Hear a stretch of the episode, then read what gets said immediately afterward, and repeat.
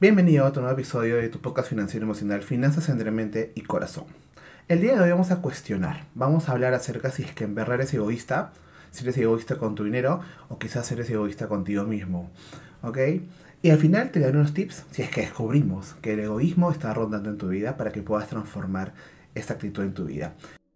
Hola, ¿qué tal? ¿Cómo estás? Soy Carlos Eduardo, coach financiero emocional. Mi propósito es que conectes desde el día de hoy con tu dinero y así mejores la relación con él en base a un cambio de mentalidad, una gestión de emociones y también empezando a trabajar ya en base a planificación financiera. Así que vamos con todo.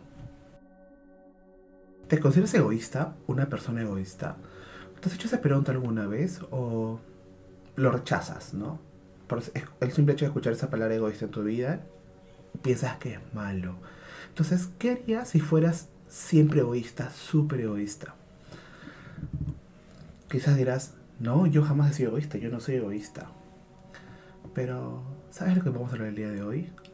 Y te vas a dar cuenta de algo muy fuerte, de que quizás lo estás haciendo, quizás lo estás priorizando y lo eres contigo mismo, con la persona más importante de tu vida. Porque seguro estás trabajando en algo que no te gusta, en un momento, en un lugar que no te gusta, estás haciendo cosas que te han dicho que debes hacer, pero no te gusta. Y a pesar de todo lo sigues haciendo día tras día. Eso es ser egoísta. Sí. Trabajar en algo que no te apasiona. Hacer cosas que te dijeron que hay que hacer. Pero te han metido en la cabeza que debes tener o que debemos vivir en vertical, no una vida ideal siempre haciendo lo que la sociedad te, impone, lo que los demás te han dicho que hay que hacer, lo que tus padres te han enseñado. Pero ¿cuándo vas a empezar a hacer lo que te gusta, lo que te apasiona? Somos responsables de nuestra propia felicidad. Primero debemos trabajar en mejorar y en cubrir nuestras necesidades. Para ser felices, para empezar un buen camino en nuestra vida. Y mientras hagas lo que te haga feliz, vas a ser feliz y harás feliz a la gente a tu alrededor. Sí. ¿Cómo crees que vas a poder brindar ayuda a los demás o, a una persona especial si es que primero tú no te ayudas a ti mismo? Si es que tú no estás equilibrado en tu vida el día de hoy. El orden correcto es primero tus necesidades.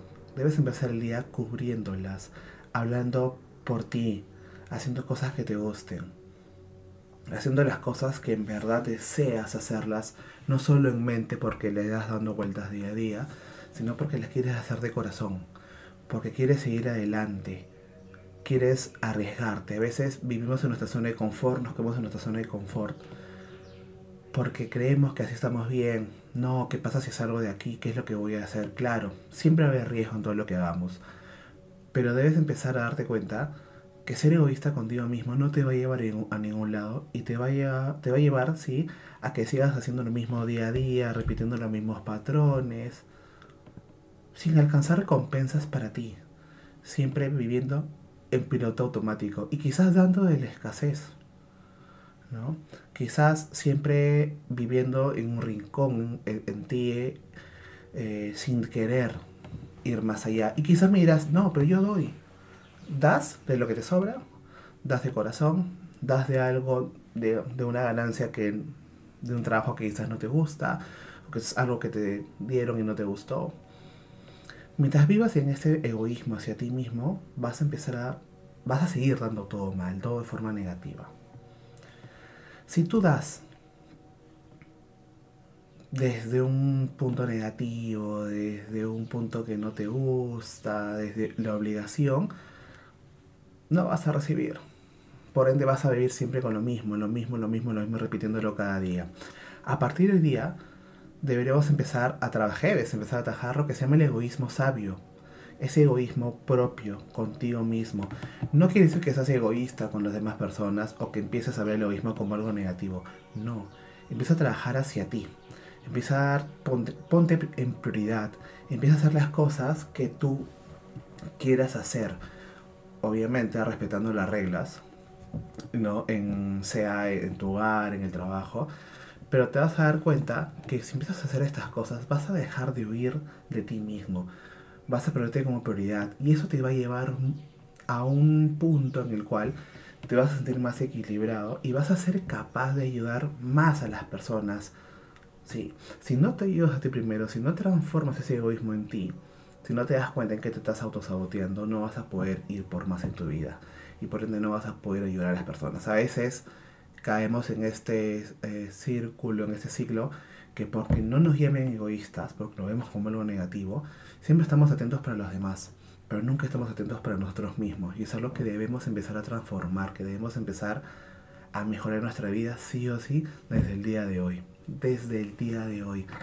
Y si has descubierto, oye, que estás siendo egoísta contigo, que te estás autosaboteando, que estás ayudando a los demás desde la escasez, que no te priorizas, que sí estás haciendo un trabajo que no te gusta, que estás haciendo cosas que te obligaron a hacer, sigue en este podcast porque ahora te voy a dar unos tips para que empieces a darte cuenta y a descubrir lo que debes empezar a trabajar, lo que debes empezar a hacer para empezar a transformar nuestro autocuidado financiero y la actitud responsable que tenemos frente a los demás.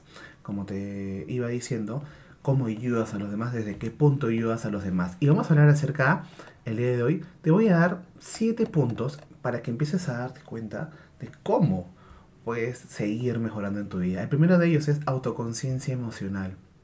Sí, por favor, el egoísmo sabio implica tener una comprensión profunda de nuestras emociones, de cómo nos sentimos en este momento, de por qué o para qué seguimos haciendo las cosas que quizás no nos gustan y que no nos están llevando a nada. Es descubrir, oye, ser más conscientes de qué estoy sintiendo y cómo puedo empezar a, a identificar, a abrazar esas emociones para dar un paso más, para hacer más cosas que me gusten, que me liberen, identificando patrones negativos, por ejemplo, no esas cosas que hago día a día que me mantienen en el mismo lugar. Sueño con muchas cosas, quiero hacer más cosas, pero no me permito hacerlas porque no identifico, no soy autoconsciente financieramente el día de hoy.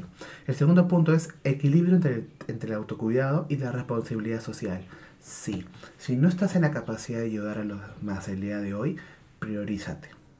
Priorízate. A veces pensamos, sentimos de que no, que eso lo vemos como una obligación el ayudar a los demás.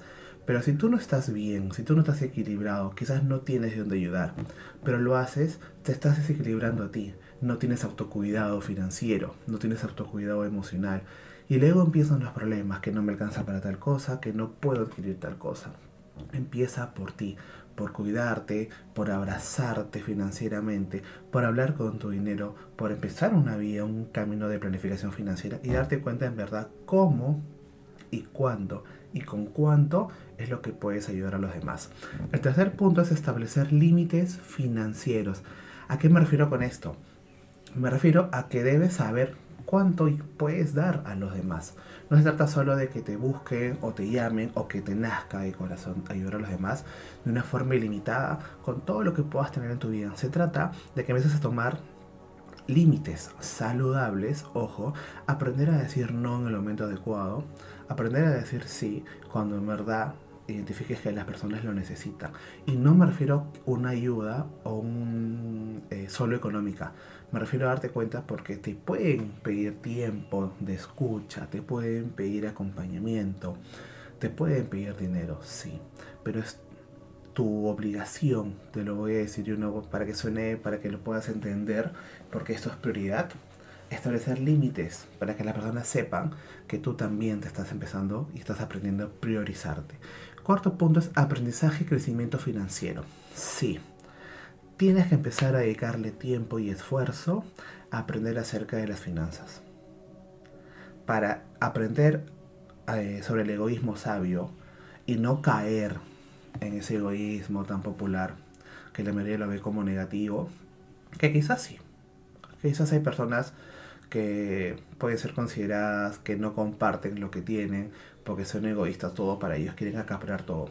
Pero para que tú aprendas sobre el egoísmo sabio, ese egoísmo inteligente, ese egoísmo positivo, debes educarte financieramente. Debes aprender a llevar cursos, eh, saber lo que significa eh, la planificación financiera y también aprender acerca de lo que son finanzas emocionales en tu vida. Como quinto punto, tomar decisiones basadas en objetivos. Lo vengo diciendo, uno de mis pilares es la planificación financiera, para que puedas aprender a transformar las finanzas en tu vida. Pero esa planificación financiera se basa en objetivos. Si tú no sabes lo que quieres de aquí a seis meses a un año, no vas a poder alcanzar esa meta. Porque no sabes qué esfuerzo dedicarle, cuánto tiempo dedicarle, quizás cuánto dinero invertir en ello para lograr ese objetivo. Así que a partir de hoy día debes empezar a tomar decisiones basadas en objetivos.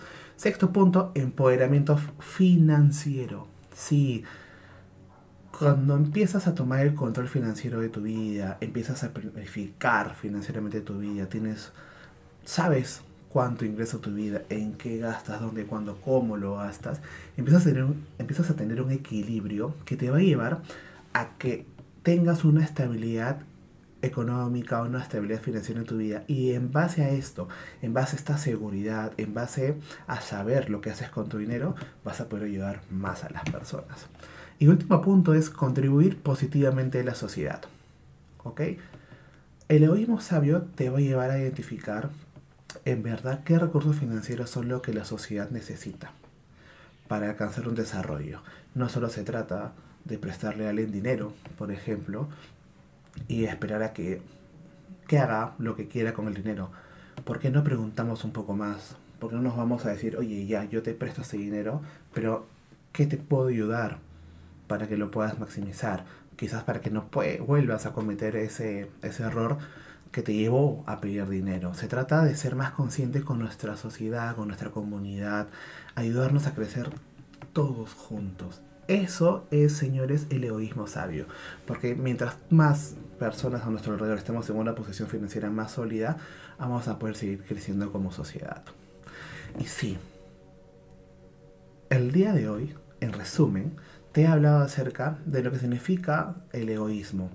Si te, quizás has descubierto que eres egoísta contigo mismo, que te estás autosaboteando, y te ha dado siete puntos para que empieces a trabajarlos, lo identifiques en tu vida y aprendas a que nos debemos ponernos siempre como prioridad a nosotros para empezar a sanar heridas, para empezar a ver a nuestro dinero de una forma distinta, para empezar a ir hacia el equilibrio financiero tanto en mente como en corazón, que es lo que les vengo diciendo desde, desde un inicio. Pero sobre todo debemos ser más conscientes de nuestras emociones y patrones financieros, porque gestionando esas emociones, identificando los patrones que tenemos desde muy pequeños, vamos a empezar a tomar decisiones financieras más sólidas, más conscientes, que van a darnos un mejor resultado. Y si nosotros obtenemos mejores resultados, si nos sentimos con más seguridad, nos sentimos más confiados, más equilibrados, imagina esa ayuda que le vas a poder empezar a dar a tu familia, a la gente a tu alrededor, a tus amigos. Y así contribuiremos siempre a mejorar una sociedad y hacerla más fuerte. Si te gustó este episodio, dale me gusta, eh, compártelo con las personas que más lo necesites. Soy una persona que cree mucho de que el egoísmo es algo positivo si es que sabes identificar los patrones y gestionas bien esas emociones que te hace sentir. Así que ya lo sabes, recuerda que puedes seguirme en Instagram, puedes seguirme en Facebook, en TikTok, en Spotify, en YouTube. Cada semana un episodio nuevo, post en el cual vamos mejorando, aplicando. Y siempre mis historias voy soltando información adicional para que aprendas un poco más y para que empieces a tomar las riendas de tu vida financiera desde el día de hoy. Así que que tengan una excelente semana. Les mando muchas vibras y nos escuchamos. Nos vemos en el siguiente episodio.